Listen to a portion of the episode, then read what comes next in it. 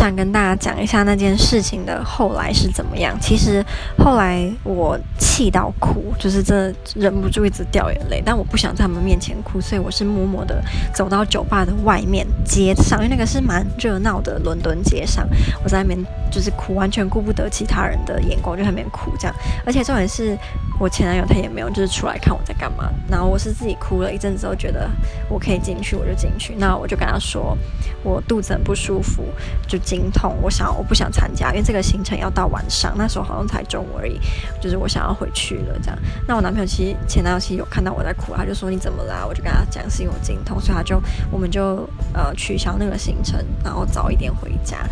那这件事情后来大概过了一年，我就跟我前男友在一起了，就真的变男女朋友。可是，在我们在一起的那一段时间，我没有跟他提过这件事情，我不知道怎么开口这样。